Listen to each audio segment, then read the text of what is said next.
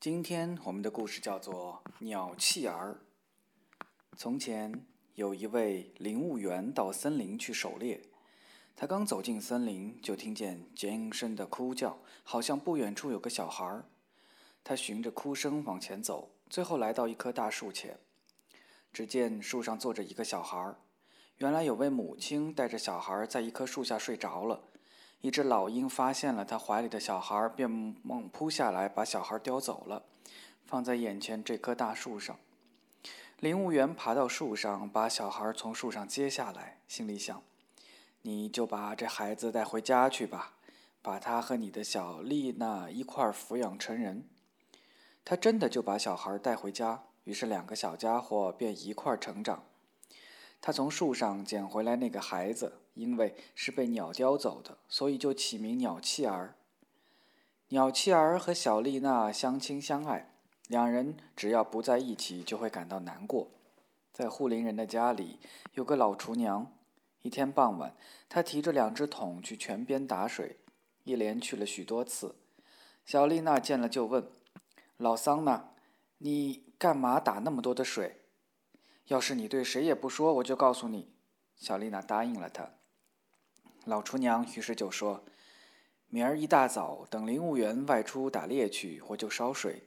水烧开了，我就把鸟气儿扔到锅里煮了。”第二天清早，林务员起身就出去打猎了。他走的时候，两个孩子还没起床。小丽娜对鸟气儿说：“要是你永远不离开我，我也永远不离开你。”鸟气儿回答说。我绝不会离开你。于是小丽娜就对他说：“那么，我很情愿告诉你一件事。昨天晚上，老桑拿提回来好多桶水。我问他提那么多水干什么？他说：要是我保证对谁也不说，就告诉我。我说我一定谁也不告诉。他才对我说：明天一大早，爸爸出去打猎的时候，他要烧一大锅水，把你扔到锅里煮了。咱们可得快点起床，穿好衣服，一块逃吧。”两个孩子于是下了床，飞快地穿好衣服，拔腿就跑了出去。锅里的水烧开了，厨娘准备到卧室把鸟气儿抓来下锅。可是当他走进卧室，来到床边一看，两个孩子全都逃走了。他不禁惊慌起来，自言自语地说：“等林务员回来，发现两个孩子不见了，我可怎么交代呢？得赶快去追回来。”说罢，老厨娘打发三个帮工去追赶他们。两个孩子这时正坐在森林前面，远远地看见那三个帮工朝这边奔过来。小丽娜便对鸟气儿说：“你永远不要离开我，我也永远不离开你。”鸟气儿回答说：“永远不离开。”接着，小丽娜说：“你变成一颗玫瑰，我变成枝头上的一朵鲜花。”三个帮工追赶到森林前，只发现一棵玫瑰树和枝头上的一朵花，却不见两个孩子的踪影。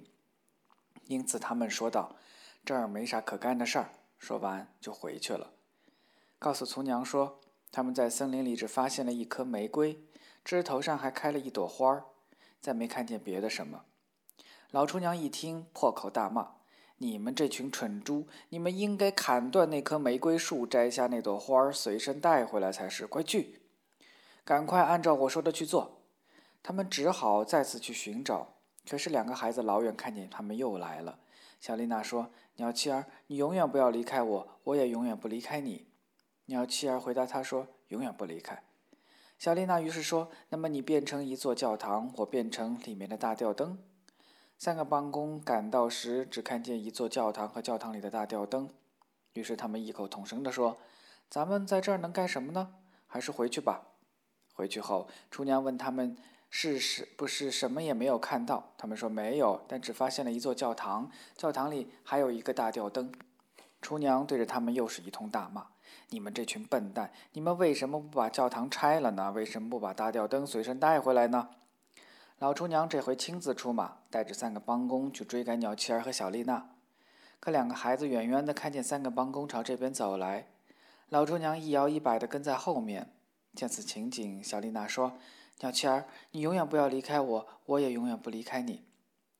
鸟七儿回答说：“永远不离开。”小丽娜又说：“你变成鱼塘，我变成在水上游来游去的鸭子。”老厨娘赶了过来，她一见鱼塘，就趴在池塘边，打算把塘里的水喝干。谁知那只鸭子很快游了过来，用嘴死死地咬住她的脑袋，把她拖进了水里。老巫婆就这样在鱼塘里被淹死了。然后两个孩子一块儿回到家里，心里说不出的高兴。